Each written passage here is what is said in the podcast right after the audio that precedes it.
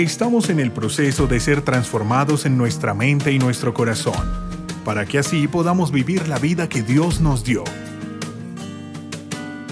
El pastor César Fajardo te da la bienvenida a un tiempo de intimidad y comunión con Dios. Sin muros habitaremos. Yo recuerdo hace años atrás, nosotros eh, comenzamos justamente una clase de evangelismo y yo era líder de jóvenes, así que tenía que yo dictar la clase de evangelismo. Y cuando comencé a dictar la clase de evangelismo, yo me preparé muy bien. Yo soy bueno eh, armando los mensajes, estudiando, escudriñando, mirando la palabra. Y recuerdo que eh, preparé una buena charla y los muchachos salieron emocionados, eran como unos 20 jóvenes. Y salimos de, de esa reunión y me decían, uy, tremendo, podemos evangelizar, podemos ganar el mundo. Y yo, sí, amén, podemos. Y nos subimos a un bus y viene uno de los jóvenes y me dice, César, esta es nuestra oportunidad, evangelicemos acá. A mí se me heló la sangre en las venas. Porque una cosa es la teoría y otra cosa es uno enfrentarse. Y yo empecé con las excusas. Venga muchachos, que no estamos preparados y uno necesita a alguien que lo, lo presente a uno. Yo te presento, no hay ningún problema, me dijo uno. Y yo le dije, pero es que también acuérdense que el evangelismo es tratar de que la gente se conecte. No trajimos tratados y uno dijo, no, yo encontré unos tratados y me los saqué. Yo le dije, ah, usted es el que se roba los tratados, ¿no? Ya descubrí quién es el ladrón. Pero no tuve escapatoria. Y tuve ese día que vencer mis miedos, mis temores y hablar en un bus a personas que nunca le he hablado. Y para sorpresa mía, mucha gente comenzó a querer conocer más de Cristo. Luego con el tiempo nosotros fuimos aprendiendo. Y luego ya teníamos 600 eh, personas cada fin de semana entregándose. Recuerdo que alguna vez fuimos al estadio y tuvimos tarjetas de nuevos que se convirtieron a Cristo, 11.300 tarjetas. Y yo les decía, ¿cómo logramos eso? Y es de lo que yo quiero hablarles hoy, sobre la necesidad de crear una cultura de evangelismo en nuestra iglesia, una cultura. No es un tema de hacer eventos de evangelismo sino es crear justamente una cultura. Y para que uno cree una cultura, necesita desarrollar en la iglesia personas que realmente hayan recibido el Evangelio. ¿Por qué hago énfasis en esto? Porque podemos estar en la iglesia por mucho tiempo y realmente nunca haber entendido lo que es el Evangelio. Necesitamos personas que sepan qué es el Evangelio, estén convencidas del Evangelio y confíen en el Evangelio. Por eso, segunda Tito 1.12, dice, por lo cual asimismo padezco esto, pero no me avergüenzo, porque yo sé, número uno, en quién he creído, dos, estoy seguro que es poderoso, y tercero, para guardar mi depósito para aquel día. Pablo está diciendo, yo estoy pasando sufrimientos, persecuciones, pero eso a mí no me mueve, no me avergüenza seguir hablando de Cristo. ¿Y por qué no le avergonzaba a Pablo seguir hablando de Cristo? Porque él tenía muy arraigado, número uno, su conocimiento. Él sabía en quién había creído. ¿Cuál es la primera cosa? Sabía en quién había creído. Tenía claro quién era Cristo. En segundo lugar, dice, estoy seguro. O sea, en él había una convicción, una certeza de que el Evangelio era totalmente cierto y confiable, era eficaz. Y por lo tanto, eso le llevaba a confiar. ¿Por qué les digo que es importante esto, hermanos? Porque yo estoy convencido que una persona que le cuesta salir a evangelizar es porque no está muy convencida del Evangelio. No lo ha creído plenamente. No lo ve realmente como la respuesta que es. Pero el Evangelio es Evangelio cuando se proclama, porque la palabra Evangelio implica que hay una buena noticia, pero que esa noticia tiene que ser qué? No los escuché, tiene que ser qué? Proclamada. Es como si va un ejército a la guerra y vencen al ejército enemigo y mandan un mensajero y le dicen, devuélvase a la ciudad y dígale que vencimos si el mensajero regresa y se va para su casa y se acuesta a dormir, la ciudad que sigue pensando que todavía están en la guerra, que posiblemente están siendo derrotados. ¿Por qué? Porque no se ha proclamado la buena noticia. Entonces, hermanos, cuando nosotros hablamos realmente del Evangelio como tal, no solamente es porque estamos conociendo quién es Cristo, estamos convencidos de la eficacia de la cruz para nosotros y estamos seguros, confiando en ese mensaje, eso se evidencia cuando usted comienza a proclamarlo. Tal vez usted me está diciendo que me está acusando de que yo no creo en el Evangelio porque yo no le predico a otros. Déjeme decirle sí. Sí, dudo que realmente usted crea, porque si usted creyera que es realmente bueno, ¿cuántos están dispuestos que estaremos dispuestos a recomendarlo? ¿Cuántos de ustedes han recomendado un buen restaurante? ¿No? ¿Ninguno ha recomendado un buen restaurante? Adelante, la mano. ¿Cuántos han ¿Por qué lo recomienda usted? ¿Lo conoce? ¿Está convencido que la comida es buena y puede confiar de que no lo van a hacer quedar mal? ¿Es así o no? Cuando una persona realmente ha creído el Evangelio, no le da vergüenza. Como dice el apóstol Pablo, decirle a otro, ven, hay una persona que puede cambiar, transformar tu vida, se llama Jesucristo, cambió la mía. Y estoy plenamente seguro que es la respuesta para ti. Si usted no comparte eso, es porque realmente o usted no lo ha entendido, o usted no está convencido, o no está muy seguro que el Evangelio haya hecho efecto en su vida. Ahora es entender una cosa, no son simplemente dar buenas noticias, el Evangelio tiene que ver específicamente con una persona, quién es y qué hizo. ¿Quién es? ¿A quién nos estamos refiriendo, obviamente? Cristo. Hoy por hoy se habla mucho en las iglesias de cosas positivas, de pensamiento positivo, se mete muchos temas de psicología y yo no tengo ningún problema con la psicología, creo que es una herramienta buena a la hora de uno aconsejar, de tratar con personas, pero nunca la psicología podrá reemplazar el poder de la palabra o el poder del Evangelio. En eso tengo una discusión con algunas personas que hoy por hoy dicen que es imposible hacer una buena obra de ministerio sin la psicología.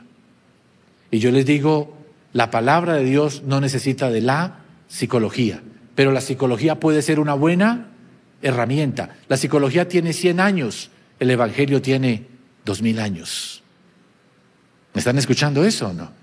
Entonces, cuando nosotros hablamos de evangelizar, sin excepción tenemos que hablar de esa persona. ¿Quién es y qué hizo? Y cuando nosotros somos capaces de entender, y eso obviamente no es el tema de esta charla, hablar quién es Cristo, cuál fue su obra, pero sencillamente evangelizar tiene que ver con presentar a Cristo, dar las buenas noticias de quién es Cristo y cuál ha sido la obra que Él ha hecho por nosotros.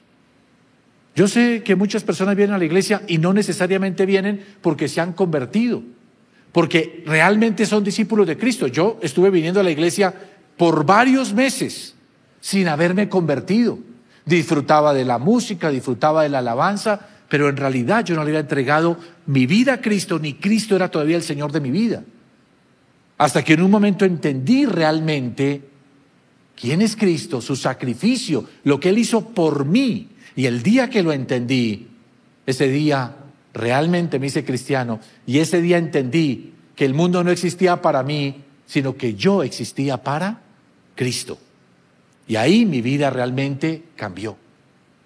Y yo quiero decirles, hay mucha gente que está en la iglesia por mucho tiempo y no entiende qué es el Evangelio.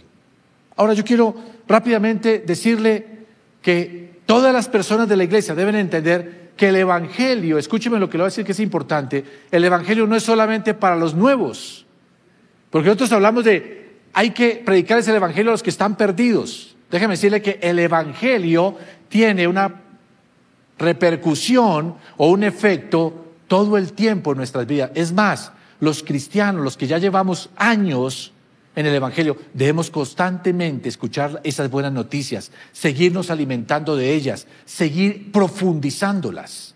¿Por qué razón? Porque el Evangelio como tal tiene que ver con tu pasado, tu presente y tu futuro. ¿Por qué en el pasado? Porque hermanos, el pasado fue borrado. Los pecados que habíamos cometido fueron sepultados. Ya no están con nosotros, pero usted dice, excelente, eso es del pasado. Pero el presente qué? Déjeme decirle, usted no puede vivir una vida de santificación sin el Evangelio. El mensaje del Evangelio sigue hablando de cuidar, crecer, seguir en Cristo Jesús como el que venció, como el que tuvo la victoria, poder seguir avanzando en nuestra vida espiritual. Hablamos del Evangelio porque ¿cuántos saben que aún siendo cristianos necesitamos ser sanados? Y la buena noticia es que Cristo venció la enfermedad. ¿Cuántos saben que algunas personas necesitan que le saquen los chukis y toda esa nota, ¿sí o no? Necesitan liberación. Y el Evangelio sigue diciendo que hoy Cristo sana, liberta. Tiene que ver con que todavía hay personas que quitan restauración. Entonces, ¿qué significa? Que todavía para usted es esa buena noticia de que Cristo murió y que a pesar de que hemos cometido pecados, Él nos hizo hijos de Dios y Él nos perdona y nos limpia. El Evangelio no es una cosa del pasado, afecta mi vida presente y por eso aún en la iglesia debemos seguir predicando el Evangelio, no solo por los nuevos que vienen, sino por los que estamos ahí porque necesitamos todavía entender lo que Cristo hizo en la cruz del Calvario. Necesitamos recordarlo porque a veces se nos olvida. Y obviamente tiene que ver con nuestro futuro, ¿por qué? Porque, hermano, el Evangelio no solamente es que va a ser a la vida eterna, pero incluye eso de ir a la vida eterna. Por lo tanto, cuando el enemigo viene y te acusa de tu pasado, tú le puedes decir, Cristo murió por mí y pagó por mí. En el presente están luchando con la tentación. El mensaje es que Cristo venció la tentación y Él te da la victoria a ti. Eso es tu presente y Cristo con el Evangelio te trae esa buena noticia. Y también tenemos la esperanza y la certeza, yo estoy convencido, hermanos, no sé en cuánto tiempo, pero un día nos vamos a encontrar aquí en el cielo y vamos juntos a decir, ¿te acuerdas cuando íbamos a la reunión? ¿Te acuerdas de la convención? Y vamos a estar juntamente con el Señor. Es nuestro futuro. ¿Me está escuchando o no me está escuchando? Y déjeme decirle, hermanos, ese es el mensaje que está necesitando el mundo, los perdidos, los intelectuales y la iglesia. Estamos necesitando oír esa buena noticia. Y cuando realmente la explicamos bien y la hacemos entender, las personas realmente pueden empezar a cambiar sus vidas. Yo les contaba el otro día que tuve una situación con unas tarjetas de crédito, que eh, fui al banco, averigüé por mi deuda con una tarjeta de crédito y resultó que no tenía una deuda con una, sino con cinco tarjetas de crédito. Y yo dije, pero yo no he solicitado tarjetas de crédito. Señora, aquí aparecen a su nombre. El tema fue que alguien entró, se hizo pasar por mí, llenó los cupos de las tarjetas de crédito y por eso pidió tres más. Y cuando yo llegué tenía una deuda de millones de pesos. Y fue todo un tiempo explicando, mostrándoles, hasta que un día alguien me dio la buena noticia. Me dijeron, señor Fajardo, el banco hizo un análisis de su situación y considera que usted es un excelente cliente, por tanto el banco asume toda su deuda y lo declara usted libre de toda esa deuda. ¿Cómo creen que yo salí de ese banco? Wow, Señor, qué bendición. Salí libre. Por poco abrazo y le doy un beso a la china que me dio la buena noticia. Pero eso es justamente lo que en este tiempo el mundo está necesitando, esa buena noticia. Y a veces, hermanos, yo encuentro hermanos en la iglesia que necesitan esa buena noticia porque están desanimados, necesitan entender quién es Cristo, cuánto los ama, qué hizo su sacrificio. Algunos van perdiendo la fe, la confianza en Dios. Necesitan volver a oír lo que el Evangelio dice, lo que Cristo hizo por nosotros, para que vuelva otra la fe a su corazón. Otros están luchando con tentaciones, cayendo en pecado. Necesitan otra vez oír el Evangelio. Así que el Evangelio no es para las campañas evangelísticas o cuando alguien no conoce solamente a Dios. Obviamente le hemos predicado el Evangelio, pero el Evangelio es para todos nosotros. Diga que está a su lado, el Evangelio también es para ti. Ahora, cuando toda una iglesia entra en esa dimensión donde sabemos el Evangelio, lo entendemos, estamos convencidos de que el Evangelio es cierto, que Cristo resucitó, venció la muerte y estamos seguros de que es poderoso para transformarnos, para cambiarnos, hermanos, es ahí donde nos es muy fácil enfrentar el reto de compartirle a otras personas de Cristo. Porque a mí me sirvió personalmente. Yo decía, si mi vida cambió y esto cambió mi familia, puede cambiar la vida de muchos. Porque yo vine a la iglesia Y yo me creía muy bueno, yo era el sano de la familia, lo que llaman el niño bueno de la familia, aparentemente. Los malos eran mis hermanos, las ovejas negras de la familia. La ley me convenció de pecado y me di cuenta que yo era pecador. Entonces yo me arrepentí, le pedí perdón al Señor, acepté el mensaje de Cristo por la fe, me cambió. Cuando me cambió a mí, yo fui y le compartí a mi familia. Al principio se burlaron de mí, se rieron de mí, mi papá me corrió de la casa, me echó la mano así sobre el hombro y dijo, mi hijo, mientras tenga esas ideas, yo no lo quiero ver por acá. Pero yo persistí y seguí hablándoles de Cristo. Hoy todos mis hermanos conocen de Dios. Cada uno de ellos ha tenido su experiencia con Cristo y sus vidas cambiaron. Y hermanos, si el Evangelio, yo un día pensando sobre eso, si el Evangelio me cambió a mí, cambió a mi familia, puede cambiar la vida de muchos. Y ahí fue donde yo decidí que hablaría de Jesucristo a otras personas. Ahora lo que tenemos que nosotros tener es cuidado con la distorsión que hay del Evangelio. No que haya otro Evangelio, como dice Pablo. Hay un solo Evangelio, pero muchas veces se distorsiona.